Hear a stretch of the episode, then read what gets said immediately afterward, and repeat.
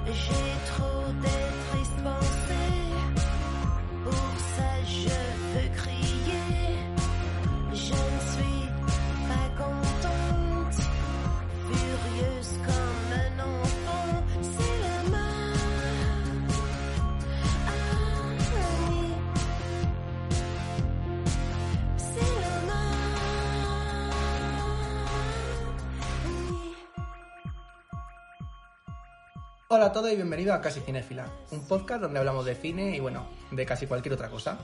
Somos Pablo Sara, Y Candela. y en el episodio de hoy vamos a comentar todo sobre nuestras madres. ¿Cómo? Pues de la mano de dos películas del director canadiense Xavier Dolan. Je tuve ma mère, Yo maté a mi madre y Mommy.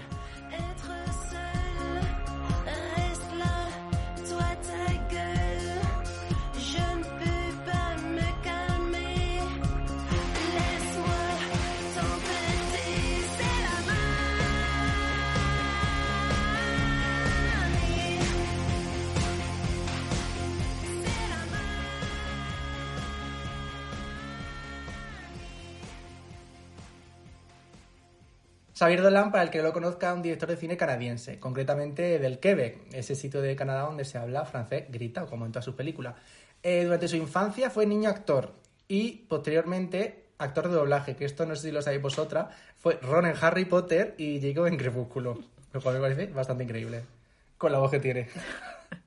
eh, su primera película con 16 años y logra rodarla con 20. Que claro, se dice pronto, pero 20 años me parece mm, increíble. precoz. Muy precoz. Gracias a su ahorro eh, de cuando era niño, de cuando era niño actor. En la primera película que estrena es Je tu ma mère, eh, que lo hace en Cannes dentro de la quincena de realizadores, que por cierto, esto también lo he descubierto yo porque hoy estoy súper descubridor, eh, pensaba yo que la quincena de realizadores era parte del Festival de Cannes y me he enterado de que es una... En plan, no tiene absolutamente nada que ver con el festival, en plan, es como una organización aparte, como si en el Festival de San Sebastián de repente una, yo qué sé, la asociación de figurantes decide eh, hacer una- un festival solo para películas protagonizadas por no sé quién. En plan, como un festival aparte dentro de Cannes. En plan, para llevarse el protagonismo Sí. de Cannes, un poco en plan de la prensa y todo eso, lo hacen al mismo tiempo durante 15 días. Me pareció. Vaya, que no tiene mérito ninguno que haya estado a eso, ¿no? Es que luego pensé, ala, pues igual no tiene tanto. Pero yo creo que sí, en verdad es importante. Eh, de hecho, allí la película tuvo un montón de éxito. Fue en- eh, cuando lo nombran. Eh, ¿Cómo lo nombran? ¿Cómo era? El enfant. ¿Cómo se pronuncia eso? Enf- Enfant terrible. Enfant terrible. Enfant terrible. Ve- El niño terrible, Totalmente. Sí, es como alguien reverde, algo así. Es el- en plan, los directores y los creadores, así que tienen como un, un toque de locura, pues le llaman eso. Y bueno, ¿qué más contar de Xavier Dolan? Pues que luego esta película lo que hace es rodar eh, otras películas que son Los Amor Imaginarios y Lawrence Anyways, que esta es- la estrena ya en el Festival de Cannes de verdad, dentro de un uncer- un certain re- regard, ¿cómo se dice? Una cierta mirada. Eh, y Tome la Granja, que estuvo en el Festival de Venecia. Y ya llegamos a 2014, que es la siguiente, estrena la siguiente película, que también vamos a comentar en el podcast de hoy, que es Mommy. Mommy es su quinta peli y, y bueno, ¿es su quinta peli? Sí. Y ya lo hace pues, Sí. en la sección oficial, ¿vale? Mommy es la primera peli que Xavier Dolan en la sección oficial de Cannes, que es donde juegan los grandes, por así decirlo. Para ese entonces Dolan ya tiene pues, un estilo súper definido, que es lo que se nota un montón, que para mí es que yo lo defino como otoño constante, donde los personajes mm, gritan mucho y escuchan música todo el rato, literalmente. totalmente. Literalmente. Lo poco suyo que he visto, digo sí. La crítica ahí fue cuando ya lo empezó a, po- lo empezó a poner como prodigio del cine, que si bla, bla, que si bla, bla. Ahí ya estaba en su top, ¿vale? Y ya a partir de ahí es como que cayó cuesta abajo porque el resto de sus películas, en plan, han ganado algún premio y tal, pero como que la crítica siempre ha sido- se ha portado muy mal con, con él y de hecho se fue de Twitter porque él no, le, no quería leer críticas. Porque es Piscis y no pudo con. Es Totalmente. Piscis. Sí, vente más. Datos que interesan. Dato que interesa muchísimo. Eh, bueno, ¿qué más contaros? Pues yo creo que, que, o sea, bueno, Mommy es una película que me parece muy interesante para comentar, aparte de YouTube a ver, porque las dos tienen unas temáticas muy parecidas y porque Mommy yo creo que es la, la película que define la obra de Xavier Dolan. Es como su obra máxima, ya no solo porque fuera la que tuviera mejores críticas y todo este rollo, sino porque creo que eh, tiene todo lo que tiene que tener una película de Reúne Xavier todos Dolan. los temas, sí. Efectivamente. Eh, y bueno, ya he presentado un poco quién es Xavier Dolan para el que no lo conozca. Ahora me gustaría saber vosotras qué opináis de Xavier Dolan. También que me contéis un poco eh, cómo llegasteis a él, en plan, de qué lo conocíais, cuál fue la primera película que visteis. Contadme un poquito sobre él. Vale. ¿Quién empieza? Pues tú, por ejemplo. Tú, por favor. Vale. Yo empecé porque tenía una amiga francesa que un buen día en la Erasmus me dijo, te tengo que enseñar a un director que te va a encantar, Sara. te vas a harta de, de llorar con la película. Te vas a hartar de llorar, yo, eso te bueno, dijo. Ya. Que te vas a hartar de Y llorar. me lo dijo en francés, me dijo, te vas harta de llorar. ¿Cómo? ¿Cómo se dice en francés? No. Te vas a hartar de llorar. No me lo dijo en francés, broma, coño. Me lo dijo en inglés. No tengo ese nivel de francés. El caso es que me puso la película y yo, claro, ya estaba un poco hypeada, entonces no, no sé. Digo, bueno, va a ser buena. Pero es que me sorprendí igualmente. Y me harté de llorar, efectivamente. Y a partir de entonces, pues indagué un poquito más en su filmografía. Eh, luego vi que Pablo también lo conocía. Fuimos al cine de eh, Tom en la Granja. Buenísima. Y acabé viéndome todas sus películas y encantándome él como director. Totalmente. ¿Y tú, Candela? Bueno, tú te has visto menos. Vamos a dejarlo bien claro desde el principio. ¿Te has visto Vamos a dejar bien claro que yo he visto dos películas de este hombre y han sido las dos obligadas por Pablo. Básicamente. O sea, yo tenía es muchas ganas de ver la 100%. de Mommy porque el Letterboxd todo el mundo ahí, Mommy, cinco estrellas, la crítica, wow, Mommy, una película como nos han hecho dos. Digo, hombre, pues si Pablo me lo ofrece, venga, me la veo. Para echar rato. La verdad, fue una grata sorpresa. Y la, la de Yo maté a mi madre no fue tan grata, pero tampoco fue ingrata.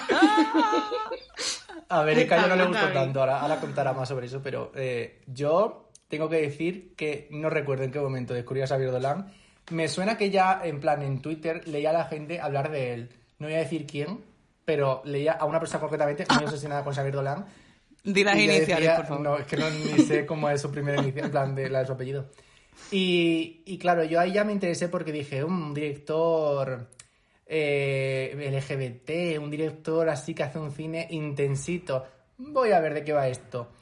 Y no sé exactamente. Yo creo que tú ya te habías visto Mommy, porque cuando hablamos yo creo que todavía yo no había visto Mommy, Sí, ¿no? yo me la vi como en octubre o noviembre de 2016. Y yo creo que fue como en 2017 cuando empecé con el cine de Xavier Dolan. Y la cosa es que no recuerdo exactamente cuál fue la primera, pero sí recuerdo que a mí eh, me, me parece que me la vi como un poco en orden. Y eh, Jet to Mamer me gustó mucho, aunque es una película bastante amateur, en plan, se nota que está grabada pues, con poco presupuesto y se ve un poquito mal en general. y luego eh, la de los amores imaginarios, que a mí me flipó, porque me parece una película increíble y estéticamente me parece lo mejor. Y es que, en plan, para mi gusto, eh, me, me llega mucho más los amores imaginarios, a pesar de que es una historia súper superficial en realidad, que Mommy. No sé por qué. La trama se cae. Probablemente sea más. por el rubio. Pues probablemente sea por el rubio. No lo Yo voy a esa la tengo que ver. Pero para mí, o sea, está muy guay. Esa, me parece sí. muy interesante. Luego, eh, Esa sí reúne todas las temáticas. sí, Lawrence- las demás tampoco me voy a poner a comentarlas todas, pero es verdad que a mí Lawrence Anyway me gusta mucho. Y ya llegamos a Mommy, que también me gusta mucho.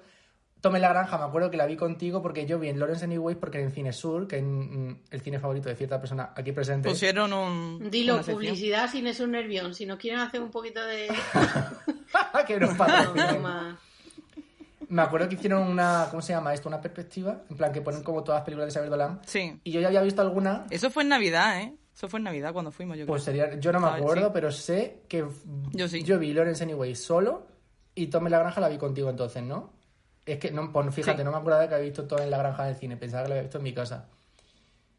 Y, y luego me acuerdo que en el Festival de Sevilla trajeron la de Solo el fin del mundo, que yo estaba de voluntario y me, o sea, le pedí al señor que nos daba, tú te quedas con esta sala, tú con la otra, me dame la sala 1 que me apetece quedarme esa sala, y él, para ti. Y me quedé con esa sala y literalmente yo no puedo reservar un sitio para mi persona porque yo tengo que estar en plan vigilando la sala. Cogí, dejé mi chaqueta en una butaca cerca del pasillo. y cuando entró toda la gente, me senté en mi butaca y vi la película como un rey. Em, y la verdad que fue una película que me ha gustado más la segunda vez que la he visto que la primera. Pero bueno, no estamos aquí para comentar mm, todas las películas de Xavier Dolan que nos podían dar la- las mil y una. Así que mm, La Hombre, referencia. que puto se ha desahogado, vamos. me deshago un poquito.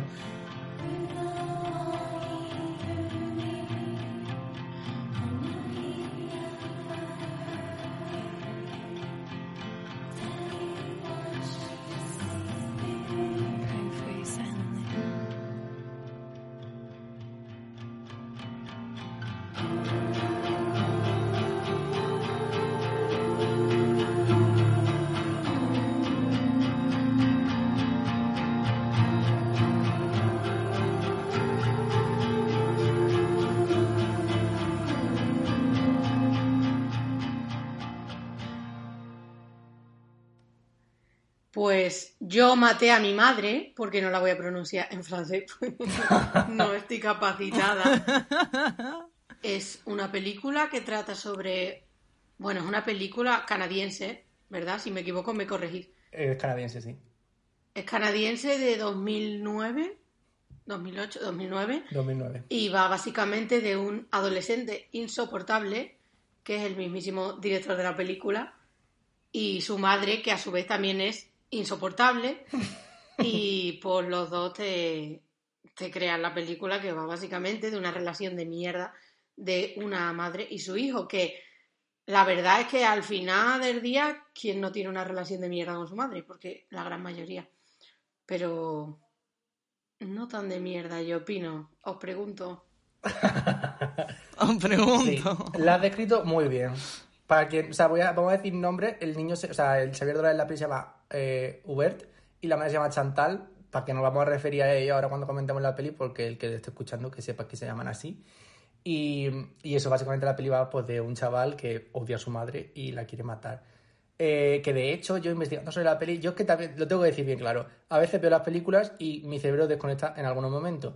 Entonces, aunque haya visto esta película cuatro veces, que yo creo que la he visto como cuatro o cinco veces, eh, leyendo, o sea, estaba el otro día, ayer creo que era leyendo una cosa sobre la peli y descubrí que se llama Yo maté a mi madre porque, eh, cuando, o sea, él mata a su madre literalmente en una escena de la película, si os acordáis, que dice, eh, la profesora habla con él, no sé qué, no me acuerdo qué le dice, y él le dice que su Y le madre está dice, no, mi madre está muerta. Ah, es verdad, Sí. es verdad, es verdad. sí, Entonces él sí. mata a su madre sin, Claro. en plan, sin matarla de verdad, Simbólicamente. luego viene la madre y se enfada porque le ha dicho que está muerta. Y la cosa es que él escribe una redacción que se llama I killed my... O sea, ma mère. Y yo no, no me acuerdo de ese momento en la película. Probablemente pase, pero en plan, me quedé en plan, ¿cómo? ¿Que esto pasa en la película? No, ¿La he visto Yo tampoco, y, la- y el- hicimos rewatch hace nada, pero... A ver, no igual eh, se lo estaban inventando, pero vamos, yo lo leí y me quedé un poco en plan petrificado de decir, ¿cómo puedo haber visto yo una película cinco veces y no haberme dado cuenta? Y no haber visto. ¿Cinco veces la has visto? Que sí, que yo la vi, en plan, la primera vez, luego la he visto como otra vez y luego por lo menos la he visto dos veces más, cuatro como mínimo. Yo solo dos, la verdad. Joder. Porque el año pasado la vi para una cosa de... O sea, el año pasado, hace como año y medio, para una cosa de, de mi máster y luego este año la he vuelto a ver, entonces ya son cuatro, 100%. Y yo creo que igual hay una quinta por ahí perdida. Es la que me habéis visto de todas las del Xavier Dolan, ¿eh? No sé por qué. Yo la que más he visto ha sido Mami. Y Candela pues ha visto una cada una. Yo solo he visto una vez cada una y, y creo que no me la volvería a ver porque Mommy, aunque me No. gusta mucho, la verdad es que se pasa mal viendo la película, cojones. Ya. Sí. se la recomendé a mi madre y casi me mata ella a mí. Yo te recomiendo Los Amores Imaginarios, que está muy guay. Y, No le va a gustar tanto. Yo pues yo la quiero sí. ver, la tengo en la Warly, ¿eh? y la de... ah, yo creo que a Candela le gustaría mucho la de The Death and Life of John F. Donovan, que es inédita en España. Esa con es la cual, de bueno, John El que sea inteligente sabrá cómo verla. ¿El qué? Sí, esa es la de Johnny. Sí. No, esa no es la de Johnny. Sí, Depp. sí, sí. No, sí, esa Sí, es. la de- ¿cómo no, se me llama? está con la de solo el fin. de- Sí, la otra sí está. Porque el resto no sé si te van a interesar mucho, la verdad. Bueno, a mí me gustaría empezar por una pregunta súper básica, pero hay que hacerla. ¿Qué os ha parecido la película? Pues la película, para ser su primera película, o sea, está bien, ¿no? Pero se nota mucho que todavía no tiene definido su estilo y que es una cosa muy, muy amateur, como has dicho tú antes. Como este podcast. Sí, en plan, hay una gran diferencia entre Mami y esta película y es muy notable. Esta película no tiene... Los personajes son planos en realidad, no, no, hay, no hay una trama que los avance. Ya como que desde el principio saben lo, en plan, ya están súper marcadas sus personalidades. ¿verdad? Claro. Ya sabes que ellos mm, no se van a entender, que él la va a seguir odiando y, y poco más. Lo- luego pasa una serie de incidentes, él tiene un novio, el padre le dice que vaya a un internado, tal igual, pero la trama en sí no avanza. Es todo el rato sobre eh, la relación amor-odio de, de un hijo y una madre. Sí, a mí me da un poco la impresión de que Mommy es como esta película, pero mejor hecha. Bien hecha, claro. Sí. Es que hay mucha gente que dice, eh, Xavier Dolan tiene claramente mommy issues, porque no es normal. Lo, Claramente lo lo que le tiene. da, en plan, siempre pone a las madres en un papel muy protagónico y aunque no sean las protagonistas como aquí en Mommy, que sí que, que yo diría que lo son, aparecen igualmente las madres siempre en sus películas, en todas. Sí, en todas. Es una cosa, y, la, y yo creo que viene un poco a ver, él es, él es hijo de madre soltera. Sí, es que una vez le preguntaron a él por qué nunca metes a los padres y dijo, el- el- ¿un padre qué es? En plan, la figura paterna que para él no significa, literalmente dijo eso, Ya. para él no significa nada, él lo que tiene es su figura materna. Entonces yo creo que De hecho, su apellido, el Dolan, eh, viene de su madre. En plan, el padre no estaba muy presente. Tiene el apellido luego del padre, pero vamos, no debe estar muy presente. Y. mm, vale, eh, ¿qué estamos hablando? Ah, eso. Que, eh, Candela, ¿te has dicho que te ha parecido la película? No, yo a mí la película, eso, me ha parecido, está bien la película y sí, en plan, si piensas que es su primera película y que la hizo con 20 años, está del carajo, pero también te digo, ¿con qué presupuesto contábamos? ¿Se saben las, las Sí, yo lo vi el otro día y eran. Era una pasta, ¿eh? Creo que eran 800 mil dólares. Que en verdad. Para, pero ten en cuenta que para, para una película, a ver, no es, no es estadounidense, es norteamericana porque es de Canadá, pero es bastante, 800.000. Sí. Porque leí que él bien. tenía, o sea, él la pagó con sus ahorros, pero luego pidió una ayuda a no sé dónde, de Canadá, y, mm, y no se la concedieron porque la presentó, según los de Canadá, los del gobierno, a una como una ayuda que era para cine más comercial. Y su película era de corte muy indie y le dijeron, vuelve a presentar en la de corte indie. Y ya la presentó y le dieron el dinero. Pero Mm, vamos, De acuerdo. que tiene parte No, pero de- muy bien, la eso. verdad. La película está muy bien, pero yo me pregunto si vamos a abrir ahora el tema de que los mommy issues quizás van muy muy románticos para esta persona. Se, se ¿Tú vuelven crees? románticos. sí. A ver, eso yo lo dejaría para Mami. Porque en esta película, en verdad, yo no creo que él esté enamorado de su No es tan notable. Es que no, en esta es película como- tiene es que es como mommy, pero más leve. Es un diamante en bruto, Pero en plan, yo creo que que tiene talento, o sea- referencia, pero... Ya. Pero a- aquí no, o sea, a mí me da la sensación de que en Jet y Mommy se- en los, los roles están invertidos. Aquí, el que odia desde un principio y que el que. mm, mentira, no el que. O sea, eso no es lo que quería decir. Aquí, la que pone problemas para uno de los personajes sería la madre. Aunque sabemos que el niño también es un poco tonto, en plan, porque la verdad que Uber es un poco tonto. Y de hecho, la película acaba con él dándose cuenta de que mm, tiene que querer a su madre, porque al final las madres son las que son y no van a cambiar por nosotros. Somos nosotros los que nos parecemos a ella, de hecho. Eh, el mommy me parece que es justo al contrario. En plan, el problemático es el niño y la madre la que tiene que aceptar, en plan, cómo es su hijo, vivir con él. Y bueno, la resolución es distinta. En Jet to Mameja acaba bien y en Mommy acaba mal. Que bueno, esto es con spoilers. Yo espero que la gente que se esté escuchando esto sepa que aquí vamos a comentar la película con spoilers. Entonces me Hombre, parece- ya a yo- estas alturas. Yo creo que, es que no es que estén invertidos, es que en Mami directamente los dos hacen porque la, los dos, como que su prioridad, la prioridad de los dos es el otro. En realidad, aunque el niño sea muy problemático y tenga sus problemas, él también tiene a ella como una figura, bueno, es que básicamente la trata a veces como una su mujer. Hombre, como que la besa y todo. La besa directamente. Y en la, en la otra, el niño eh, carga sus frustraciones, es como la tiene como una figura de autoridad que tiene que acabar con ella. Entonces no hay un no hay algo intermedio que diga esto hay un amor mutuo como en Mami, que es la diferencia. Sí, también te digo que yo creo que yo maté a mi madre más realista en ese, en plan, con una relación con tu madre es más como esa película que como Ya, obviamente, yo Yo no lo creo. ¿No lo crees? A mí, Jet to una de las cosas que más...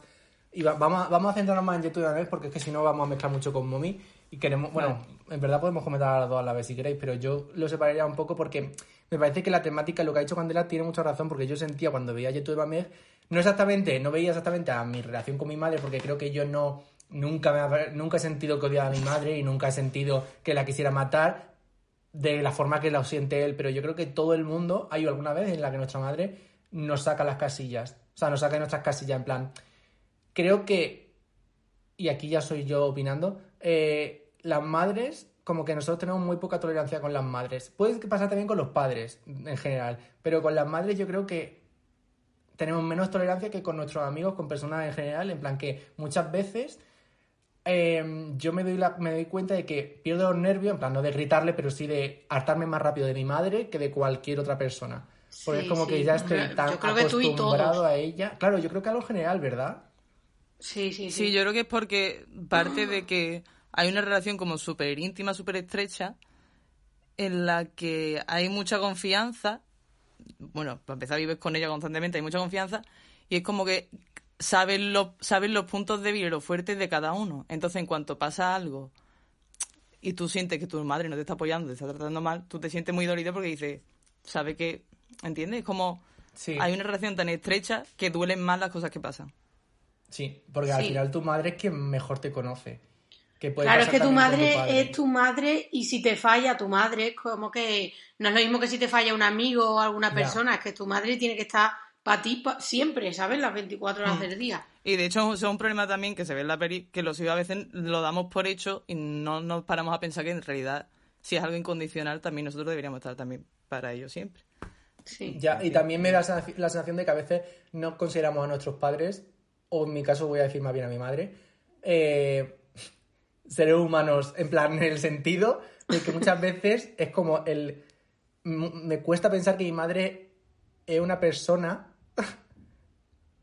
que puede Aparte tener, de la en plan- figura de la madre. Sí, es como yo la, la tengo tan encerrada el papel de que es mi madre que se me olvida muchas Mm. veces que mi madre en realidad antes de que yo existiera también existía, ¿no? Y tenía como, o sea, es una persona que, que tiene amigos, que tiene Salía, pensamientos, que entraba, tiene opiniones. En plan, estoy tan acostumbrada a escuchar todo lo que dice que lo he asimilado tanto que a veces cuando de repente descubro algo nuevo sobre ella, me sorprendo y digo, me pilla como desprevenido, ¿sabes? En plan de decir, Mm. Sí. ah, pero que mi madre opina esto sobre esto y es como, se me había olvidado que mi madre es un, un ser humano funcional, en plan, que Lo mi madre entiendo, también... no lo comparto, pero lo entiendo. O sea, Ya, yo no lo comparto punto. ¿Por tampoco plenamente, En plan, ¿por qué no lo sí. compartes? ¿A qué te refieres? ¿A Hombre, que pasa? yo esa visión de mi madre no la tengo así tal Yo no cual, yo la veo bastante como una persona. Ya, Pero- también es que tenemos madres muy distintas, ¿no? Las Claro, nuestras. claro. sí, bueno, sí, yo a las madres Eso de, depende. de Ichi, que Di. por cierto no me ha hablado de lo de tu nombre. ¿Quieres que lo mencionemos? Ah, sí, Sí. por favor. Me A van ver, a llamar Ichi. Se llama, Me podéis llamar aquí como la del- amiga se llama Sara en su DNI. Yo personalmente no he Claro. visto ese DNI, con lo cual hasta que no lo vea no me lo creeré. Él piensa que me llamo Isidora en el DNI. Es que no, te llamas Ichi, que es el nombre que te puso tu madre, porque literalmente te llamaban Sarichi Ichi. Y a mí se me presentó. No, Yo como puso mi persona tía. que ha compartido muchos años en el instituto con ella, tengo que confirmar que se llama Sara, pero que en, en este podcast no se le va a llamar Sara. Es que no me sale llamar la Así que- Sara. Y preparando Pero para escuchar el nombre de. Ichi, porque ella es Ichi para nosotros dos. Para Claro. vosotros, nuestros Pero oyentes. luego para el resto es Sara. Bueno, a lo mejor los oyentes prefieren Ichi. Eso también es verdad. Como ustedes Como prefieran, como prefieran. llamar- Es mi nombre artístico en realidad. Debería quedarme con el nombre. Es tu nombre de, de Wonder Waller. artístico. Claro. Bueno, ¿Qué, qué va- estaba vol- diciendo? vamos a volver para la película. Eh, estaba hablando de las madres. Yo quería mencionar también. eh, bueno, ¿quería decir algo más sobre lo que estamos comentando? Eh, yo quiero añadir una cosa sobre la peli, que es que yo pensando en la peli, yo creo, o sea, pienso en ella y digo, qué niño tan insoportable que es un mierda. O sea, la madre también tiene sus cositas, pero el niño es un insoportable, yo jamás me vería reflejada en él. Pero yo en lo más fondo de mi alma, como niña que ha sido un poquito de hermano mayor, Hay un cierto grado que te refleja. digo, puede ser. Yo tengo claro que mi madre ve esta película y seguramente la vea porque escuchará este podcast. y diga, Candela, hija mía, que eres el niño, eres la viva imagen. Y espero que que no sí, me lo diga tal cual porque me va a ofender, pero yo creo que un poquito, quizá con mi madre he sido un poquito, ¿cómo se llamaba? Hubert. Hubert, sí. Hubert. Hubert. Tía, pero yo que, que eso lo que nos pasa decía a Pablo todos. de sí lo que decías tú de deshumanizar a la madre yo creo que precisamente es parte de lo que le pasa al protagonista que él llega a un- odio irracional de querer volcar volcar toda su frustración y querer madurar en plan se tiene que deshacer de su madre es como Sí, la ve como el una niño es muy extremo, ¿eh? Es muy Claro, el extremo. niño es que la insulta constantemente y la madre evidentemente tampoco hace mucho por arreglarlo. Ella se pelea con él, pero ella no coge y le dice un día, vamos a hablar, hijo mío. No, le- no hace por arreglar la situación. La madre lo que hace es que al final, sin ponerse a ese nivel de agresividad, también le suelta pullitas de todo tipo a lo largo de la peli. Entonces como que ella la ve eso, yo creo que la deshumaniza directamente, la ve como una figura que tiene que acabar con ella. Y se acuerda cuando era pequeño y la quería mucho, que esa parte me, me gusta a mí mucho porque relato bastante, en plan. me- Sí, me esa parte es muy bonita. Y dice, yo antes la quería, no sé qué, no sé qué ha pasado. Han entrado simplemente en una dinámica que mm, le ha llevado a él a convertirse en un gilipollas, básicamente. Sí, sí, a mí me gustó también mucho esa parte porque, o sea, yo no, yo no me no relato la parte de decir eh, ahora me separé de mi madre y no siento eso, pero es verdad que yo como persona que con 18 años me mudé de, de, mi, de mi ciudad natal y me fui a otra ciudad y he estado desde los 18 años sin vivir directamente con mi madre, he estado viviendo temporadas, ahora con el COVID pues mucho más, pero sí que noto un cambio en nuestra relación de pasar a convivir juntos en el momento en el que yo estaba ya acostumbrado a vivir somet- sometido entre comillas por mi madre, no porque fuera una mujer súper estricta, sino porque al final Vive la que manda a mi casa y yo vivo en su casa. casa, con lo cual, pues hombre, tampoco podía, mi madre nunca ha sido muy estricta, pero tampoco se me podía ir a mí la pinza. ¿Qué pasa? Que ahora noto que cuando vuelvo a casa, em, esa poca tolerancia que decía antes, es, la, la vivo continuamente, porque en plan, mm, me he, des- me he desacostumbrado a tener que aguantar a mi madre. Y en, en la peli sale cuando él se quiere mudar, yo lo entiendo perfectamente porque a mí me pasa ahora. Después de la Sí, cuarentena, yo por también ejemplo, entiendo eso mucho, ¿eh? es como yo he estado viviendo muchos años sin mis padres en mi casa y ahora él está como seis meses viviendo con ellos por la cuarentena y el confinamiento y, y he acabado eh, que me quería arrancar los pelos. Y no es porque no lo quiera, es porque mm, no estoy acostumbrado a que yo ya soy un adulto funcional, no estoy acostumbrado a tener que compartir mi espacio Convivir vital con mis padres y que todo o sea, todo lo que pasa por mi casa lo tiene que conocer mi madre. Ese es un gran problema, porque mi madre no me parece controladora, pero sí, o sea, no, o sea, no es controladora de espiar, pero en plan sí que a ella le molesta un poquito, obviamente, Roza un poco límites. sí. que de, de decir eh, está pasando algo, en- algo en mi casa que no que no conozco. Mi madre es la que la casa tiene que estar como ella quiera. Entonces, si yo por ejemplo, eh, que al final su mi casa, es que si fuese la claro, tuya yo creo que tú serías igual, ¿eh? ya, ya, yo lo entiendo en el fondo. Yo sé que voy a ser Ya, igual. claro. porque encima En parezco padres a que mi está mucho más dividido ese tema de la autoridad. Y del Cuenta, ¿por qué? ¿En qué sentido? Que mi padre en realidad es la autoridad en mi casa. Mi figura paterna es la autoridad. Eh, entonces yo cuando era pequeña eh, siempre estaba con mi madre. En plan, eh, yo tenía un poquito de mami issue porque yo es que lloraba todas las mañanas antes de ir al colegio porque me iba a separar de mi madre hasta que tuve 8 o 9 años. O sea, Por Dios. no fue, Ocho, un, no nueve fue con años, cinco- sí, sí, por Dios, hasta que hasta que entré en tercero de primaria yo no lo pasaba o sea no lo dejé de pasar mal de, de pasar mal por las mañanas porque me iba de mi casa y yo no podía estar sin mi madre era Se entiende bastante- ahora mismo el fanatismo por este director de cine. Totalmente. todos tenemos un poco de mamichos entonces claro llegó un momento en que yo ya me di cuenta eh, en plan, empezaron a cambiar las tornas. Mi padre siguió siendo la, la autoridad, pero claro, mi madre ya le hacía caso a él porque ya entra la adolescencia, que es una es la época de la película en cuestión, un poquito turbulenta. Y entonces, en el momento que vi que mi madre no me apoyaba, yo empecé a despegarme de ella. Entonces, como que se repartían los papeles de autoridad, a veces uno era más, otro menos. Y ya Claro, no- en plan, poli bueno, poli malo. Eso sí, se lo iban repartiendo. Solía ser mi padre más, el más estricto. Pero mi madre también la apoyaba muchas veces. Entonces yo decía. Es como que mm, te ves en busca de alguien que digas tú. mm, del mediador, que en este caso es la peli, es la profe. Pero bueno, en fin. Eh, entonces eso, la- mi figura también ha cambiado como la del niño que en su infancia era su madre y luego ya mm, se dio cuenta de que su madre, conforme madura, pues te vas dando cuenta de quién es tu madre en realidad. No la quieres solo por... ¿Sabes? Cuando eres niño es un amor totalmente irracional. Es tu madre, te cuida, tú estás con ella. Y luego cambia la relación, pa- desde mi Sí. punto de vista. Sí, sí, sí. Claro, o sea, sí. yo siento así. ¿Tú quieres decir algo más, Candela, sobre ello, este tema? Yo quería comentar lo que ha dicho la Ichi de, de que la, la figura de la profesora, que es la mediadora, pienso que, metiendo otra vez Mommy, que en Mommy lo puedo ver, sí, como más mediadora que luego acaba metiéndose en muy, la muy familia. mediadora, es que sí. Pero en esta película, que, que media, tío. O sea, la Pues veo la como que ayuda, los del apoya al chaval, Claro. lo apoya, está ahí para cuando no tiene a nadie, no sé qué, pero que media Sí, no entre una la relación- madre. Yo no, A ver, no la veo íntima, muy no mediadora, ¿eh? No es íntima, pero yo la, yo la veo un poco mediadora. Es verdad que es mucho más mediadora en Mommy, pero en Mommy ya llega un momento en que deja el papel de mediadora. O sea, yo por eso digo que que queda es como esta película mejor hecha, ¿sabes? Porque es como que Sí. quizá lo que quería conseguir con la primera película es lo que consiguió en Mommy. Además, la misma mujer, ¿no? Yo esto no lo tengo muy claro. Las dos, las dos. Las dos Sí, son la las también. misma, ¿no? Son las Bueno, mismas. Pues eso, es como que tiene un, no sé, ¿cómo se dice esto en español? El carácter development. Devel- development, el desarrollo de. Desarrollo.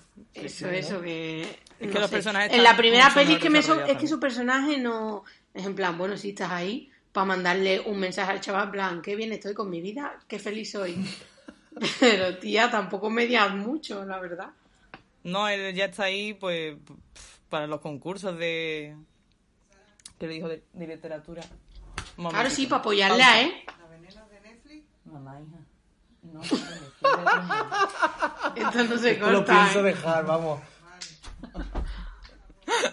¿Ves? La- bueno, una de nuestras madres ha hecho un, un cameo en el podcast. Un cameo. Tocaba. En cuestión. La veneno de Netflix. ¿Por qué queremos matar a nuestras madres? Mi madre. Abriendo la puerta. Que en vez de buscarlo en Google te pregunta a ti, qué gracia. Es que esto es muy de madre. En plan, no Es muy de entienden madre, que no tienen la privacidad. internet en el móvil, sí. Sí. O totalmente lo de la privacidad no lo entienden. La. Eh, yo, una cosa sobre la privacidad, he estado seis meses comiendo con mis padres y teletrabajando, ¿vale? Y nos- yo hacía cada dos, tres días videollamada con las de mi traba- con la- mis compañeras de trabajo porque tenemos que, en plan, estar un poco al día de lo que estamos haciendo. No había día, mi madre lo respetaba más, en verdad, mi padre, no había día que mi padre no entrara por la puta puerta, porque justo coincidía la reunión con que mi padre llegaba del trabajo y yo aunque le dijese a mi padre, Normal, "Papá, ¿no? si estoy con la puerta cerrada quiere decir que estoy en reunión. Entraba, me decía, ¡eh, Pablo, qué tal! ¡Eh! Y cerraba y se iba. El de las plan, cabras, el de "Es las que No lo cabras". puedo creer. Yo, claro, me, me subí así un poquito en plan para arriba para que no se me viese, no se viese a mi padre abrir la puerta. Porque claramente lo estaba yendo y ni me giraba porque era en plan, qué vergüenza. Que luego pienso, bueno, que matará. Tu padre, tu padre poniéndose el calzoncillo diciendo, mira, esto, esto vale de braga, de mascarilla. de tu trabajo. Estupendo, verdad, Pablo. Mi padre es muy personaje. Pero sí. Bueno, quiero comentar algo. A ver si. Sí. Ya es que creo que tenemos que hacer otro podcast sobre los padres porque aquí hay muchas cosas que comentar sobre los padres. Eh, pero siguiendo con Yetu de Mamer, eh, hay una cosa que quiero comentar eh, antes de terminar con, con Yetu de Mamer, que es una escena que es la de eh, cuando Chantal, que es la madre, eh, está en el videoclub, le dice que, que se coja la peli que quiera y que salga. Y él se tira como, mm, no sé cuánto dice, como una, no, una hora no creo que sea, porque las madres ajenas serán literalmente 15 minutos. Y la amenaza Sí. entra gritando en el videoclub, lo deja en ridículo, le dice que no va a estar esperando que el señorito no sé no sé cuánto, y él se pone en la cola, eh, cuando sale del videoclub, la madre ya no está, ha cumplido su amenaza, pero ¿qué pasa? Que el, el, el Uber empieza a andar y a los al minuto y medio de caminar aparece la madre con el coche. Y eso lo pensé y dije, es que tan madre lo de esto de amenazarte y no cumplirlo, esto de amenazarte todo el rato y estar todo el rato intentándote meterte un miedo que en realidad si lo piensas en el fondo sabes que no es real, que es una, en plan, tu madre, o sea, mi- yo me acuerdo de mi madre de pequeño cuando me regañaba porque yo la verdad era un poco trasto en mi casa. En el cole era muy bueno porque en mi casa era un poco hijo de puta. Em, mi madre me regañaba y yo era tan orgulloso, también, vamos a decir, Géminis contra Géminis, eh, había ahí una lucha de poderes. em, yo me enfadaba con Qué ella, duro. ella se enfadaba conmigo, pero yo era mucho más orgulloso y al final, al cabo de un rato, venía mi madre a pedirme perdón por haberme gritado. Y Así he salido yo. Pablo. Totalmente. Totalmente. Pero en plan, me recordó a eso, a ese momento de las madres en realidad mm, son bastante, o sea, no todas, obviamente estoy generalizando, pero tiene esa fragilidad de que yo lo relato un montón porque creo que me pasaría igual de me impongo pero luego me sentaría fatal porque ¿sabes qué pasa? Que cuando de pequeño era un hijo de puta y hacía, en plan, me daba igual, pero es que ahora de mayor, si me enfado con mi madre, no puedo estar más de media hora enfadado.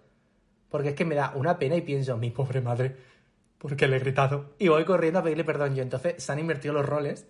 Y es que no le puedo levantar la palabra a mi madre porque luego me siento fatal. En plan, o le hablo mal por cualquier cosa y luego me siento fatal porque digo, qué tonto soy porque esto no se lo haría ni a mi compañero de piso, ni a un amigo, ni a nada. Se lo hago a mi madre porque tengo mucha menos tolerancia con ella. Y me saca los nervios Claro. mucho más rápido. Y Entonces, es me- me injusto, en, realidad. Es injusto. Sí, a mí es verdad que también me pasa eso mucho con mi madre de, de que me siento muy mal después de una pelea, después de una discusión. Digo, Dios mío, ¿cómo soy así de mierda de persona?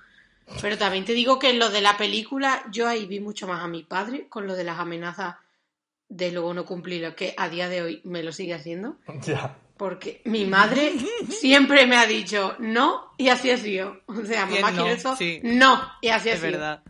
Mi, Mi padre, en cambio, ha sido ahí más madre, por así decirlo, que mi madre. Es que los padres tienen, yo, en mi caso también, mi padre no... Es como que él es muy estricto, pero él no me privaría nunca de nada. Entonces, por ejemplo, si me dijera, si no haces esto, pues no te compro no sé qué, que nunca me ha pasado, la verdad. Porque nunca me han hecho de ese tipo. Él me lo acabaría comprando igualmente, yo creo. Sí, mi padre No, igual. Le sale el, el mimar al niño, el- a mí- en mi caso le sale mucho más a mi padre que a mi madre. Sí, sí, sí, sí. Pero a mi padre es que le encanta mimar. Vale, ahora sí que sí, que ya llevamos mucho hablando de esta peli. Eh, vamos a acabar. eh, re- en plan, una conclusión sobre la peli, algo, algo sobre el final, concretamente de la peli. En plan, ¿qué sacáis de la experiencia que vive Uber de decir, se da cuenta de que, su ma- de que el problema realmente lo tiene él y no su madre? Que su madre tampoco es una santa, porque eso también hay que aceptarlo, que nuestras madres son seres humanos, no podemos deshumanizarla. Pero al final se da cuenta de que tiene, en plan, yo creo que la reflexión que hemos estado hablando aquí todo el rato es la que vive el propio Uber, ¿no? No sé qué os parece. ¿Os parece realista? ¿Os parece? ¿Os gustó que la película acabase así? Sinceramente, Sí. si me puedes recordar cómo acaba Pero- la peli. Sí, la vimos el otro día. Eh, la peli acaba con Uber escapándose del internado y la madre enterándose de dónde está. Le canta las cuentas a los del internado por dejar escapar a su hijo, lo cual tiene toda la razón. Y se planta en la Sí. casa hasta de campo, que es donde solían ir, ir ellos de pequeños. Vale, y literalmente vale, sí. tenía una escena muy tranquila porque él sentado mirando él como el lago, ella se sienta En una roca, no, ¿no? tienen Algo que decirse nada, porque ya se han dicho todo. Sí, sí, sí, sí. Es muy Y bonito eso es ese lo que, final. me, lo que a mí me Mm. llega muchísimo de decir, es que no hace falta que te diga nada porque yo creo que ya con esto está claro, ¿sabes? Somos así, Sí. nos vamos a tener que aguantar para el resto de nuestra vida y en verdad nos queremos. Yo no te odio ni te Sí, quiero matar. la verdad es que el final de la peli yo creo que me gusta más que lo que viene siendo todo el resto de la peli.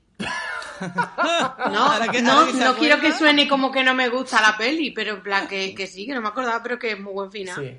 La Sí, Sí, verdad. pero eso pasa mucho, ¿no? En plan, lo de que una película te esté gustando más o menos, pero luego tiene un final súper bueno, súper bien cerrado y dices, joder, qué peliculón, me ha gustado.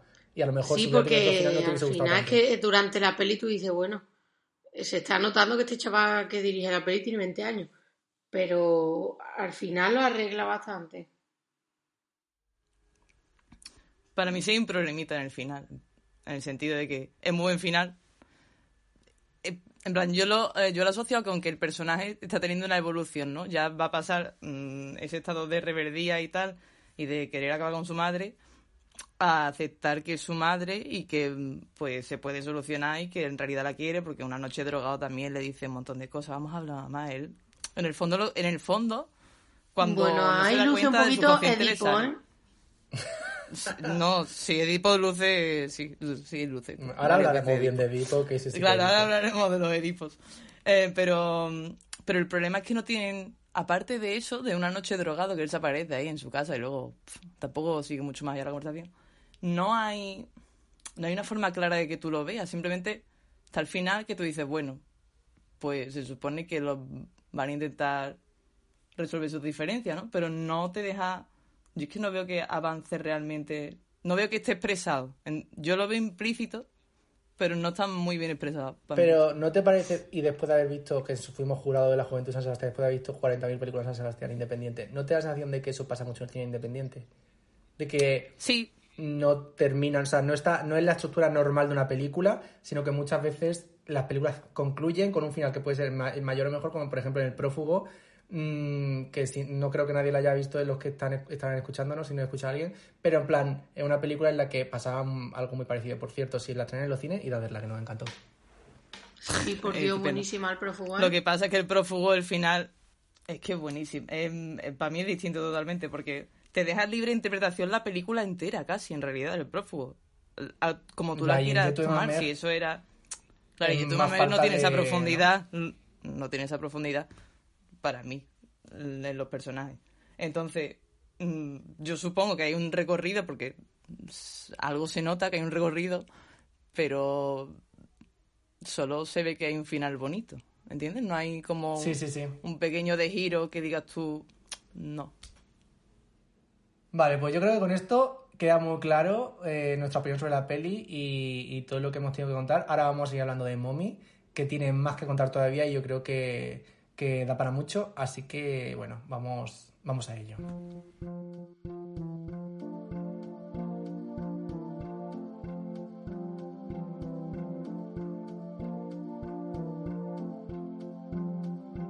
On ne change pas, on met juste les costumes d'autres sur soi. On ne change pas, une veste ne cache qu'un peu de ce qu'on voit.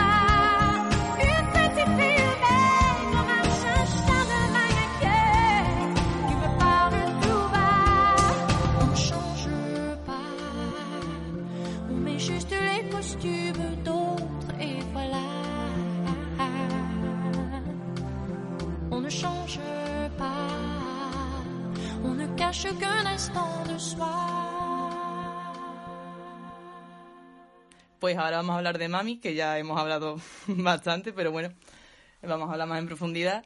Es una película de 2014, como ya hemos dicho, su quinta película. Está ambientada en una Canadá ficticia en la que se aprueba una ley que permite, que da autorización a los padres a internar a sus hijos y, por tanto, mm, básicamente, como dándole las autoridades al Estado de que se encargue de su hijo. Y la historia eh, en esta peli gira en torno a tres personajes, que son Steve, el adolescente, que padece un trastorno de déficit de atención y es expulsado del centro por incendiar la cafetería. Eh, su madre, que se llama Dai, y está interpretada también por Andor Val, la misma que en eh, Je t'aime, ma mère. Y luego Kyla, que es la profe de Steve, y que está también interpretada por Susan Cremant. Y que es una vecina que tiene unos tiene un problema de tartamudez, pero que consigue forjar una relación muy estrecha con madre e hijo. Y pues nada, ahora vamos a ver qué nos ha parecido la película. ¿Quién quiere empezar? Eh, Yo yo, quiero quiero, empezar. decir una cosa. Vale, Vale. di que, di que, di que- que- No, yo solo quiero hacer un apunte y es que con esta introducción me acabo de enterar de que la vecina es tartamuda. yo de eso no me había dado cuenta. No, Tía, si se nota un montón, como que no te acordarás. Vamos a dejarlo Pero la he visto claro. doblar. En el doblaje se incluye la tartamudez. No, vamos a, vamos a dejarlo claro, Ah. vamos a ser honestos.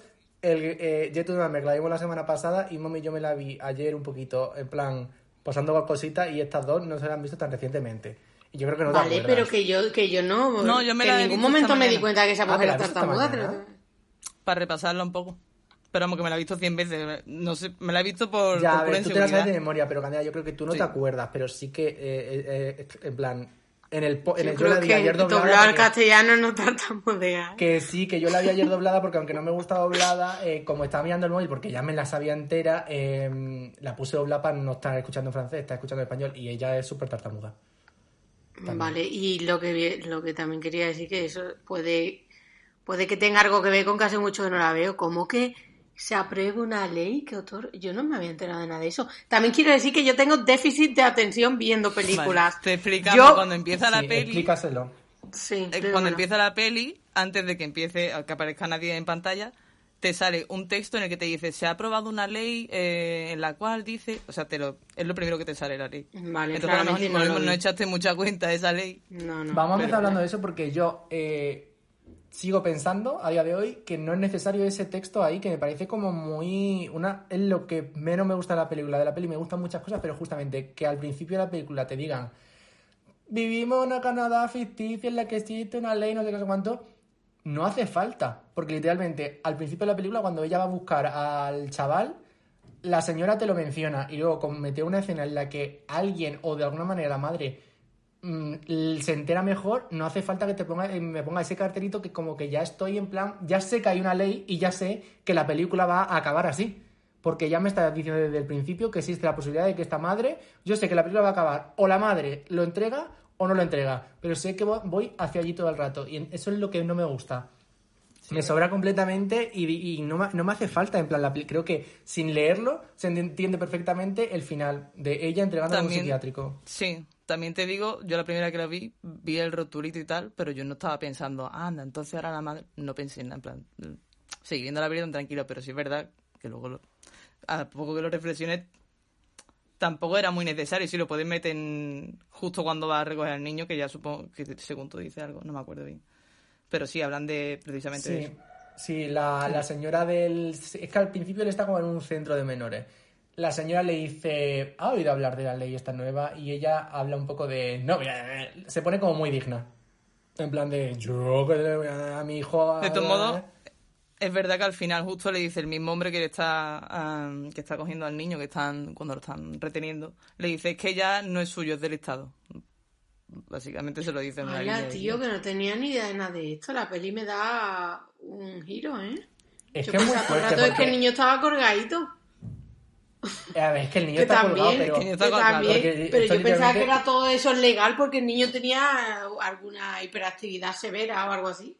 A ver, yo creo que aquí lo que hace Xavier Dolan es jugar un poco con, con una cosa. O sea, es, es interesante porque él, él yo creo que lo deja tan claro desde el principio porque quiere que sepamos que la madre. O sea, creo que está hecho adrede. Creo que él sabe que es redundante, pero creo que lo hace porque quiere que nosotros sepamos que la madre tiene desde el principio la posibilidad de no hacerse cargo de su hijo. Pero desde el principio ya lo intenta, es decir, que pone, pone, pues, pone su empeño en ello. Entonces, pero también me parece muy fuerte y a ver qué opináis vosotras de que de esta premisa, porque que exista una ley en la que tus padres te pueden dejar en un centro psiquiátrico en el momento en que tú des una voz y sin que un juez lo tenga que firmar, es muy fuerte. Hombre, es horroroso. Es horroroso, es muy distópico. Además, en un centro que psiquiátrico. Sí, que le ponen camisa de fuerza. Sí, que es que yo leí que él se basó en una noticia que leyó en la que una madre había hecho algo así, pero no se acordaba en qué país era. No me lo puedo creer. Luego Qué también cogió- es. research que hizo.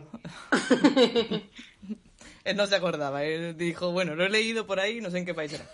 Y luego la escena en la que, que es de mi escena preferida, en la que la madre se imagina el futuro con él en un futuro Ahora, ideal. ahora, no corras, vamos por Hostia, eso partes. es increíble. Iba a decir solo que eso se había inspirado de una canción. Vale, pues eso lo. Bueno, ya lo hemos mencionado, pero en plan, vamos a, ir- vamos a intentar ir por partes porque esta película tiene como mucho, muchas cosas. Yo, sinceramente, lo primero, ya que te presentan lo de la ley, que a mí me parece muy fuerte. Y luego, aquí ya yo me doy cuenta de que. Si en YouTube de Mameg es verdad que se nota que la peli es muy amateur, que está grabada un poquito mal, que a veces está muy oscura, que no sé un carajo. Aquí me parece que la película está grabada con un talento y que es Una de precisión bonita de ver. Yo, bueno, Candela, a ti que dijiste que no te gustaban mucho los colores, ¿no? No. Que era muy frío. nada. A mí no me Es parece muy- frío, a mí me parece Es muy apagado, más que frío y cálido, es apagado. Todos los colores son, hay fríos, hay cálidos. Pero esto es deprimente, que eso es lo que quiere Porque es mostrar, otoño. supongo. Pero, joder, Claro, tío, pero me eso, deja... el otoño. Es otoño en Canadá, pues el tiempo Sí, es el sí, que... sí. Pero a mí me flipa que es que en todas las películas es siempre otoño y él está sucedido con las hojas en el suelo, los naranjas por todos los árboles. A mí me parece súper guay y en esta película se ve mucho. Y también algo que llama la atención desde el principio es el, el formato, el, el 1-1. Que no sé qué opináis yo, eh, bueno, qué opináis Sí, vosotros de ello. Yo vi la película empezar y dije, a mí esto no me está gustando. Yo voy a tener que ver la película como si tuviese una tele de, de la Jorda. Y luego cosas fueron explicadas. Totalmente. A mí es que luego la verdad es que me parece muy bien el formato, ninguna queja. A No, mí no, que pero mi- vamos a comentar eso mi porque en realidad eh, es Lo importante. del ratio. ¿Por qué? O sea, él lo justifica, ¿no? Sí, sí. Eh, a mí mi amiga me lo comentó ya, o sea, mi amiga me spoileó un poquito eso, porque me dijo, si te vas a dar cuenta que la peli está todo el rato en un en el 1-1, en un ángulo así muy estrecho, que supone que es un formato así como cuadrado. Y, y hay un momento en que se abre. Y eso tiene una simbología y es que está todo el rato, o sea, es una presión, hay una presión continua y los personajes están sometidos a esa presión, se supone, porque la tensión es constante realmente durante, o sea, durante toda la peli entre la madre y el hijo. Y entonces en el momento en que él abre el plano, es como, es justo cuando se está sintiendo más libre, que dice, de hecho lo grita, soy libre, soy libre. Y entonces como que me parece súper interesante que haya hecho eso. Y yo leí que le habían llamado pretencioso y de todo por usar ese ratio, pero dice que no, que es que lo ve totalmente necesario. O sea, yo hay una idea que me gusta mucho y que es lo que más me gusta de la película, de hecho, pero al mismo tiempo puedo entender que alguien la vea y diga, no se ha comido tampoco mucho la cabeza, es como, ah, que los personajes viven encerrados en una caja, pues lo voy a encerrar en una caja. Entiendo que alguien lo vea así, pero al mismo tiempo digo, coño, también es que a Xavier Dolan se le critica todo, que si es pretencioso por salir en sus películas, que si es pretencioso por usar el 1-1. Chico, es que ahora parece ser que las películas tienen que hacerse como uno diga, pues no, cada uno haga las películas como le dé No la me gana. pasa, pero, o sea, yo la verdad es que me molestó que fuese ese formato, pero es que realmente cuando se abre, yo eh, fue como un respiro, ¿sabes? Fue en plan, cojones. Es que o sea, eso- eso merece quiere la pena que esté toda la película así. Sí, y yo creo que lo consigue, vamos, decir que es pretencioso por eso. No sé. Es que es muy fuerte, o sea, hay momentos en los que realmente la cámara, o sea, los personajes los ves atrapadísimos y ese momento en el que, o sea, a- eh, ocurre en, dos en dos secuencias de la peli, que cuando él está con el Cuando patinete y ella con la bicicleta, suena Wonderwall, que es una escena increíble La mejor. y ahí es como, ese es el momento más conocido, o sea, como el momento que siempre sale, eh, que salía en el tráiler, que salía como en plan la- el típico momento que se hace famoso, pero luego vuelve a salir más tarde, en la escena que comentaremos luego, que ahí es donde me parece que tiene mucho más, mucho más peso en la trama. Pero no, no, no me quiero adelantar, porque mm, quería preguntaros, eh, ¿qué os parece la violencia gráfica que aparece en la película? En plan, ¿os sentíais, os sentíais incómodas? Porque a mí me parecía un poco incómoda cuando, no sé si os acordáis de eso. Sí, me acuerdo de la escena en la que literalmente va a pegarle a la madre. Que se están buscando por la casa tirándose cosas. Eh, Es súper incómoda. Pero es que esta, esta es la peli, esta peli lo que tiene precisamente que es tan bueno es que las emociones las lleva a un punto, en plan, a un límite, y te meten muchísimo, en plan, todo es, todo es muy conmovedor, todo es muy extremo. Y en Jeto y Mamex, por ejemplo, pues sí, son excéntricos y tal, pero tú no te metes no te implicas tanto. Y yo en esta, por ejemplo, sí, lo paso mal todo el rato y cuando lo pasan bien, lo paso el doble de bien que ellos. En plan, estoy todo el rato súper metida. Y yo creo que esa escena, eh, mm, sí, es bastante fuerte. Es muy fuerte. ¿Tú te acuerdas, Sí, yo, Candela? pi- yo pienso igual, sí, sí, me acuerdo. Y, o sea, igual que la Ichi, es que en esta película es eso. Cuando lo pasan bien, lo pasan muy bien. Y cuando lo pasan mal, que es más que bien en toda la película, es horrible, es que es horrible. Además que ese niño, no, no, no, déjate. Es que está muy loco. O sea, a mí lo que me llama mucho la atención de la peli es la interpretación también de él, pero sobre todo yo creo que es la construcción del personaje, que él está muy loco y te hace sentirte muy incómodo, porque la madre también, pues, nortera, eh, también tiene sus cositas, pero en plan... Es una No, pero no es comparable la madre con el hijo. Claro. En la otra peli él- sí es más comparable. Claro, porque en la otra peli es más realista la reacción, pero aquí es que él Mm. está eh, literalmente pirado de la cabeza. Está A mí me parece bastante realista. O sea, es un niño que tiene trastorno de déficit de atención, pero aparte, evidentemente, tiene otros issues que precisamente no los nombra directamente, porque la madre habla de cuando se muere el padre, entonces sí fue diagnosticado y lo metimos en el centro. Él claramente tiene un problema de conducta grave. Y me parece que está súper bien hecho el personaje mm, de, del protagonista, bueno, sí, del niño, porque yo le tengo mucho cariño. En plan, ¿En aunque sea, te lo juro. Sí, yo también. ¿eh? Aunque, aunque sea un mierda, al final yo le cojo bastante Porque el niño no tiene, no tiene, tiene una inocencia en plan de ser un niño, tiene, y no me parece que sea Que no es malo, sea al mala final. persona, exacto, no Sí. es mala persona. Él lo que tiene son problemas de conducta, él empieza a confundir su madre con su pareja y aparte pues no sabe cómo expresar y cómo canalizar sus sentimientos. Pero él quiere muchísimo a su madre y él tiene buenas intenciones. Cuando la profesora le riñe que lo deja en el suelo, Es que es muy que fuerte. se mea encima, es muy fuerte. Pero porque al final él, lo que la, o sea, lo que funciona con él es la mano dura. Que yo entiendo por qué al final la película termina como termina, porque es que ese chaval no, o sea, va- la convivencia con su madre va a ser todo el rato igual. Y se nos da- o sea, ya te muestra un poquito cuando Kaila, que es la profesora, explota, como él solo se rinde ante la mano dura, ante literalmente la intimidación, que es que, que tampoco dices que le va a hacer la Kaila, si es que no puede con el otro, que es un bicho pues lo tira al suelo, se monta encima de él, le dice no sé no sé cuánto, pierde toda la tartamudez y el otro se mea encima, que es como el mayor, o sea, el mayor símbolo de que has cagado de miedo. Ya, yo mm, sí, en ese momento sí le funciona la mano dura, pero en realidad lo que le funciona para mí con la profesora no es ese momento. Ese momento te, te da a entender que mm, sus problemas de conducta son muy graves y son muy difíciles de resolver, pero lo que funciona es que tiene una relación buena con ella en el fondo. Él le tiene, él le tiene aprecio. Yo no creo que él funcione a partir de que le grite solo. Yo eh, creo que es el momento de abrir el melón del síndrome de Edipo, que lo hemos mencionado ya varias veces. La escena del beso, yo personalmente, mira que también he visto esta película unas cuantas veces, pues o lo había querido olvidar o no sé por qué. El otro, la- ayer que fue cuando me la volví a ver, dije, ¡hala! Pero que se besaban de verdad. Y yo no sé por qué, es que no sé, o sea, recuerdo haberlo sabido, pero también recuerdo haberlo olvidado. Entonces, Yo no. hay un momento en el que se me olvidó y de repente fue como, ah, que se besaban. Y no sé por qué en mi cabeza tenía en plan que mm, como que no llega, que había como esa tensión de te quiero besar y que no pasaba. Y no, no, le come toda la boca. Sí, sí, la No, es que la eso tensión es más de la otra peli. reaccionar. Sí. Había hablado a la vez y no me, no me he enterado. Perdón.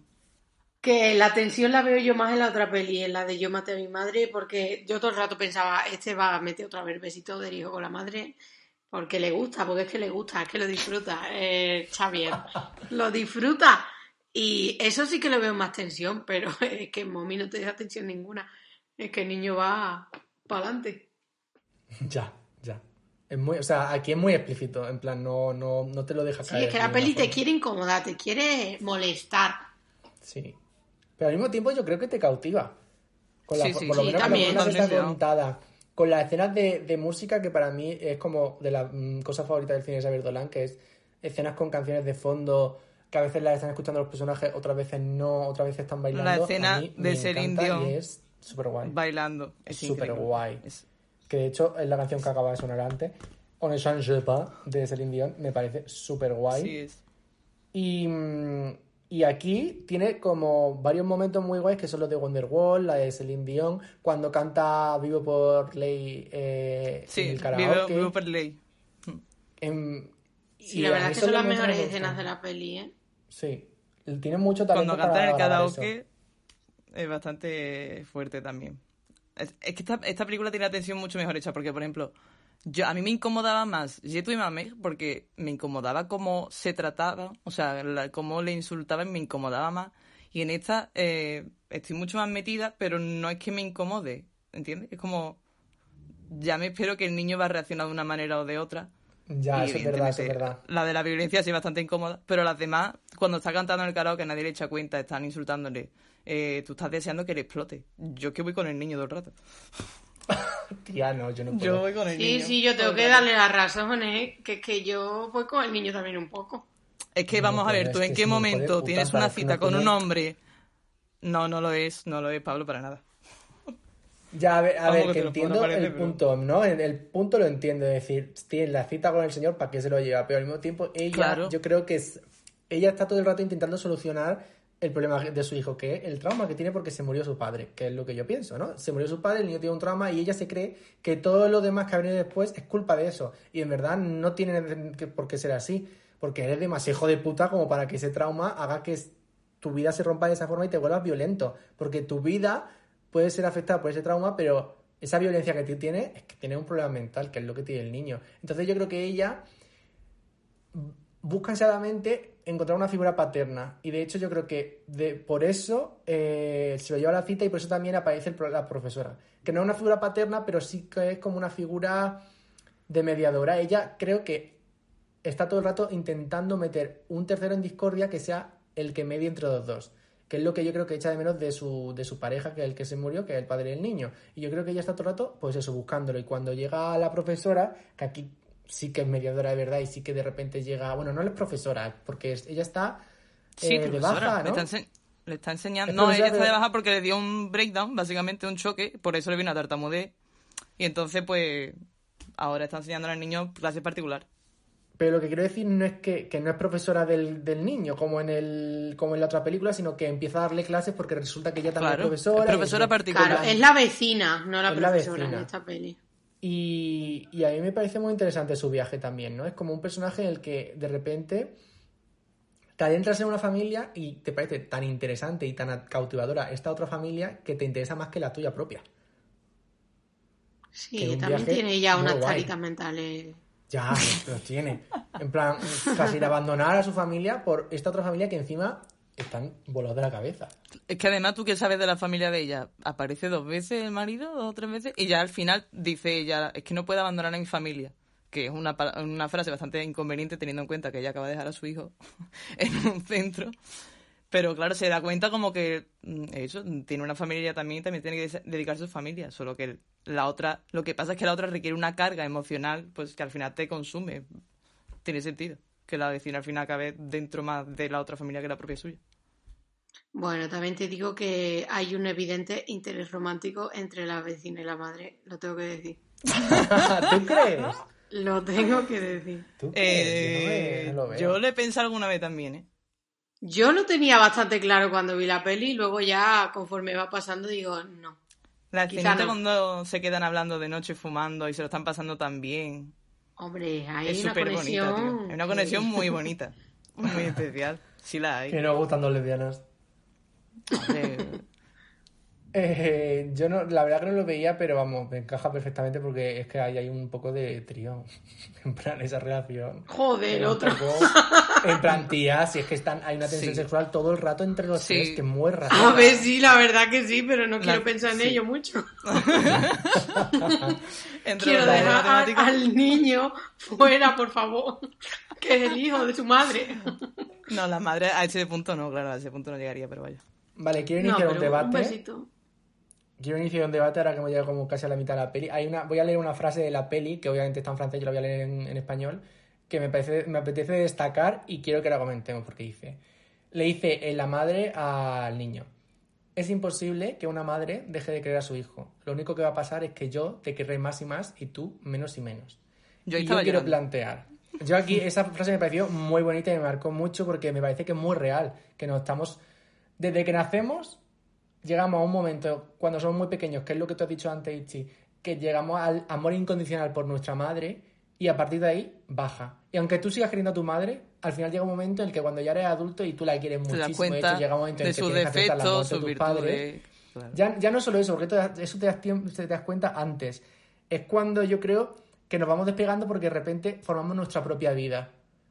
Y, y ahí tiene mucha razón esa frase y el personaje de la madre cuando lo dice porque es totalmente cierto. Mm, Todas las madres te van a querer seguir queriendo un montón porque no se van a olvidar de que eres su hijo y tú vas a formar tu propia vida, vas a tener tu propio hijo Y de Va a crear tu va generación, tu familia. Claro, va a llegar un momento en el que tu prioridad no va a ser la familia que dejas atrás, sino la que estás formando, si es que formas una familia.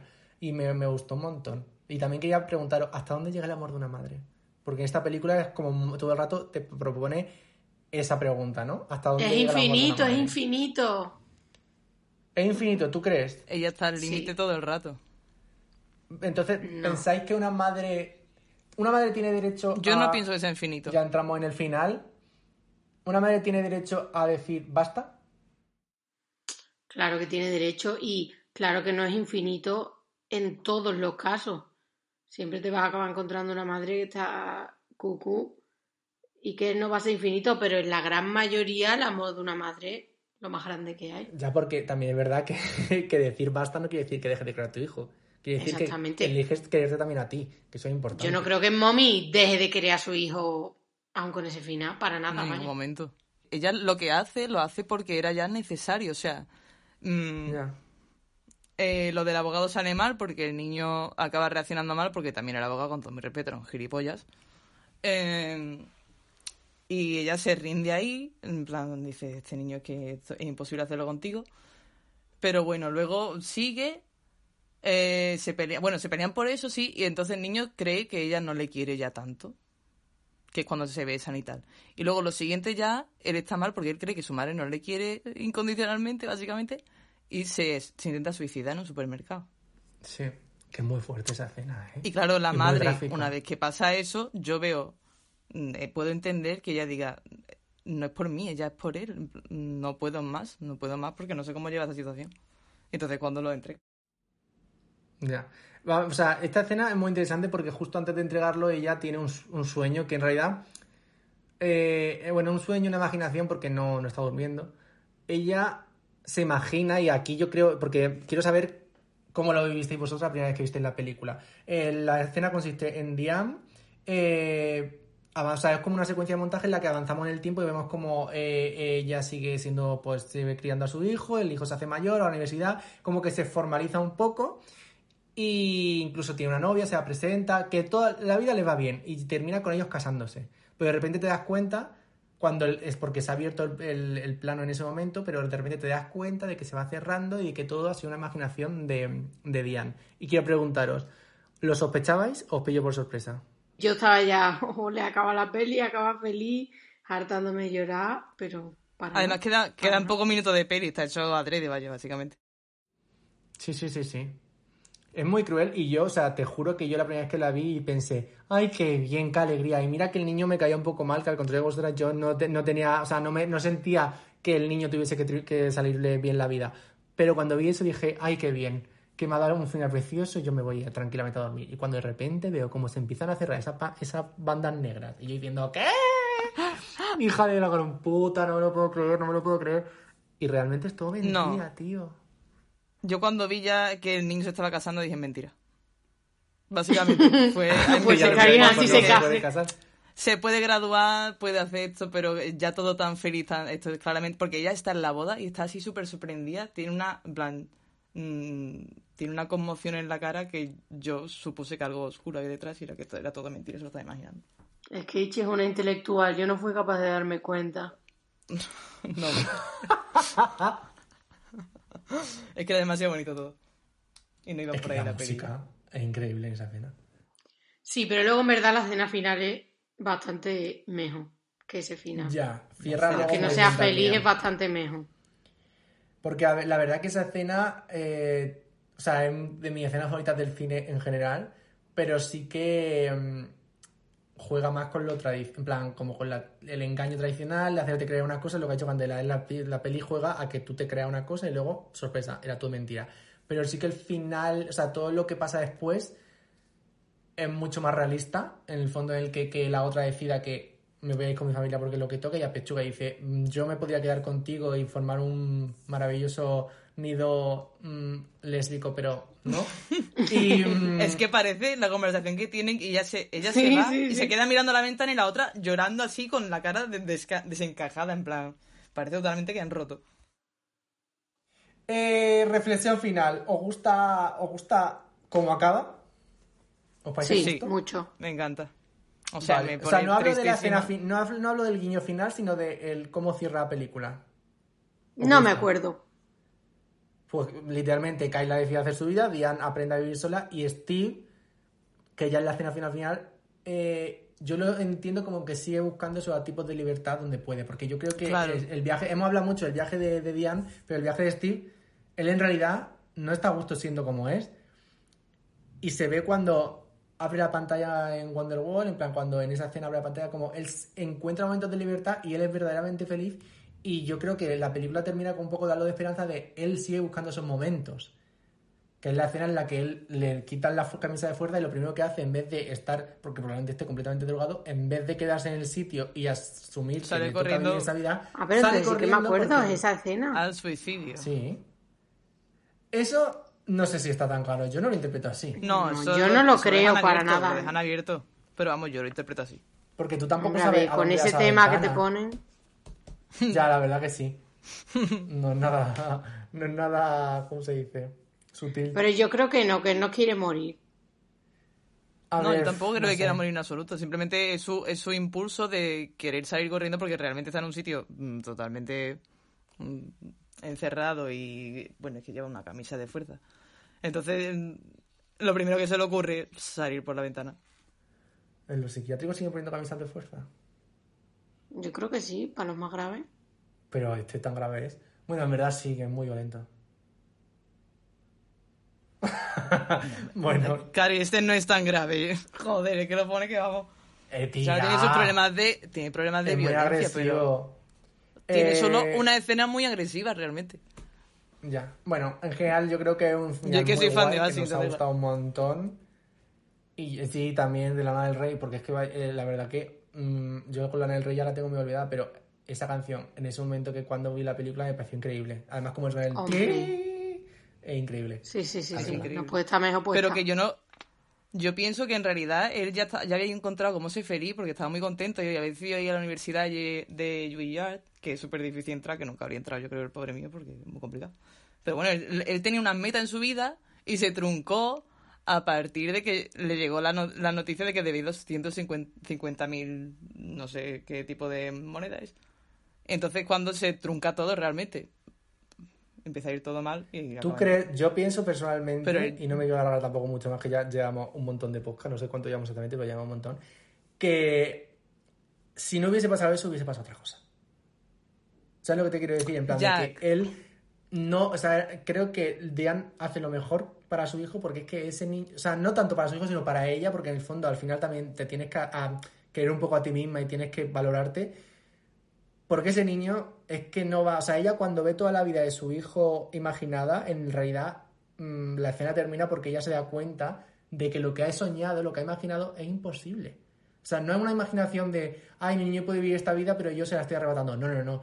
Es una es asegurarse de que todo lo que podría pasar no va a pasar nunca porque su hijo no va a ser capaz de llegar hasta donde ella le gustaría que llegase. Que también ahí hay mucho que hablar de mm, Sí. lo que No quiere. tiene o sea, por qué ser la persona más funcional del mundo tu hijo. No tiene por qué ir a la carrera, terminarla y casarse. Eso es totalmente idealizado. No tiene por qué tener esa vida en absoluto. Pero bueno, entiendo su, su idea de que su hijo nunca va a tener una vida más o menos normal porque tiene grandes, graves problemas de conducta.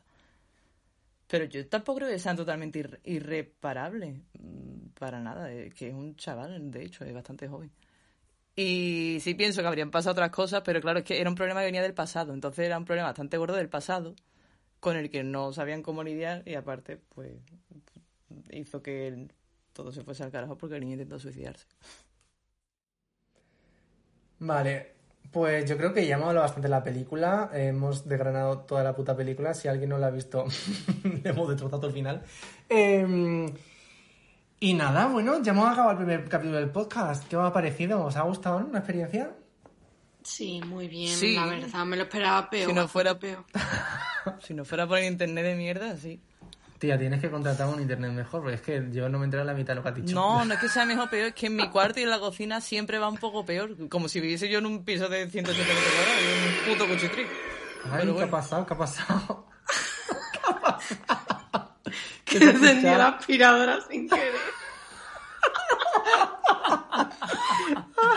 ¿Cómo callar a Ichi? ¿Cómo Coño, ha encendido sin querer la aspiradora, tía. Tío, que le llevo dando al botón todo el rato, pero hasta ahora no se ha encendido. Oh. Bueno, que eso, Pero, que pero, yo quería pero. decir a los que nos estén escuchando, que obviamente este es el primer podcast de Casi Cinéfilas, que al principio hemos empezado muy serie, se- serie, seritos, muy serio, vaya. Y que... Muy mm, formalito.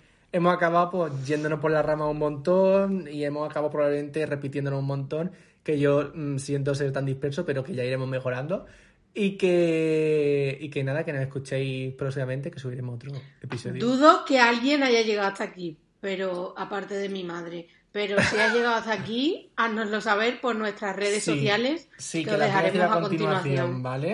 Eh, eh, la mía es arroba aplaudido un poquito en Instagram y arroba soy fans en plural, todo junto, eh, en, en Twitter. Siguiente. Ichi, por favor. Yo tengo que decir mi... para ver quién lo apunta, porque lo deletreo. Deletrea. Sí, ¿no? Lo de deletrear. Es Ichiwea y se escribe I-T-Z-I-W-E-A-H. Y esas son todas mis redes, Ichiwea. Twitter y En Twitter y en Instagram. ¿Y Candela? A mí me podéis encontrar en Candela TT en Twitter y en Instagram como puto asco. No Sí, se os olvida, seguro. cierto. Y bueno, No luego tenemos las redes del podcast, que son eh, arroba casi cinéfilas, tanto en Twitter como en Instagram. Está bien saberlo. Está bien saberlo, efectivamente. Seguirnos allí y decirnos, en plan, si os ha gustado lo que hemos subido. Y vamos a intentar ser constantes con nuestro contenido. Eh, antes de terminar, y ya os juro que acabamos de verdad que no nos vamos a alargar más. Una recomendación, chicas. Venga, lo primero que, que se os venga a la cabeza, algo que hayáis visto, hay algo que hayáis escuchado, algo que queráis recomendar a la Venga, gente. empieza tú. Yo quiero recomendar, así brevemente, la serie Antidisturbios que está en Movistar Plus. Si no tenéis Movistar Plus, yo creo que eso. Ay, no, no, no tienen mes gratis, pero bueno. Que alguien seguro que de vuestro entorno tiene Movistar Que te Plus. metas en Megadede, vaya. No, no se piratea. Pero que seguro que No, conocéis a alguien que tenga Movistar Niños Plus malos. o algo por, por ahí. En plan, que la veáis, es la serie de Sorogoyen, que si habéis visto El Reino ah, o Que Dios nos perdone, Madre. pues... Madre en realidad no se parece nada a Antidisturbios, pero la verdad que Que Dios No, nos perdone. ya supongo. Y El Reino sí que se parecen mucho. Y si os gustaron, es que os va a encantar. Son seis episodios. Y aunque suene, vale, os voy a decir que es de policías, sí, de antidisturbio, obviamente, como el nombre lo indica. Pero no es una serie que vaya, no, no es el hombre de Paco, en plan. Tiene un drama. Ya quisiera ser lo Muy- que. Calla, coño.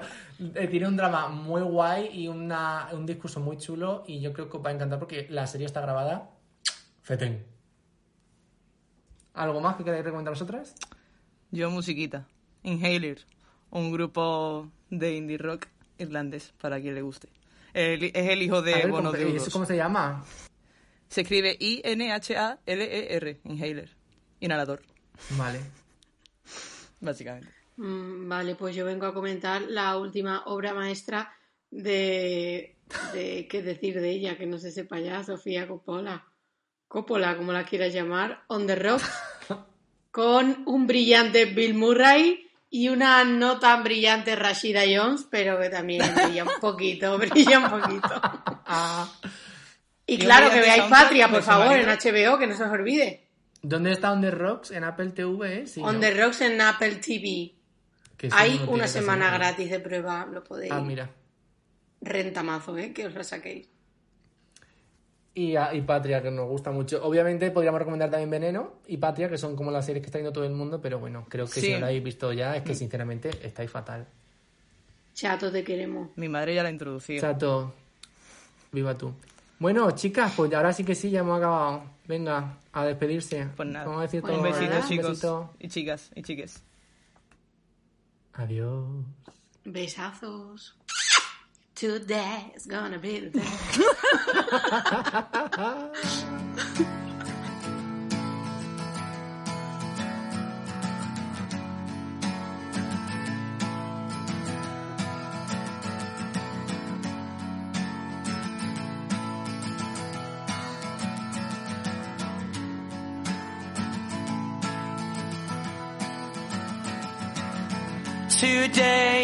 be the day that they're gonna throw it back to you.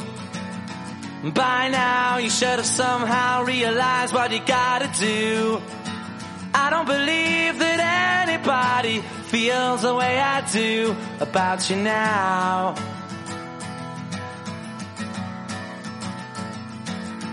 Backbeat, the word is on the street that the fire in your heart is out. I'm sure you've heard it all before, but you never really had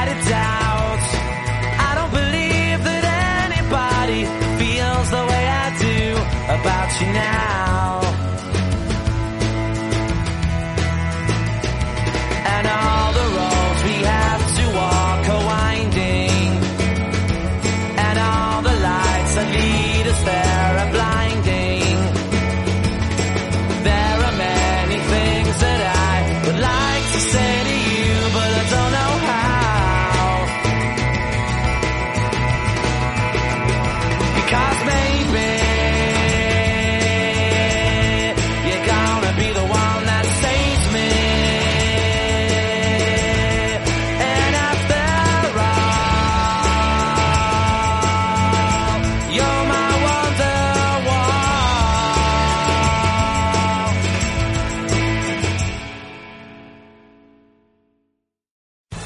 Amplify your career through training and development solutions specifically designed for federal government professionals. From courses to help you attain or retain certification, to individualized coaching services, to programs that hone your leadership skills and business acumen, Management Concepts optimizes your professional development. Online, in person, individually, or groups. It's training that's measurably better. Learn more at managementconcepts.com. That's managementconcepts.com.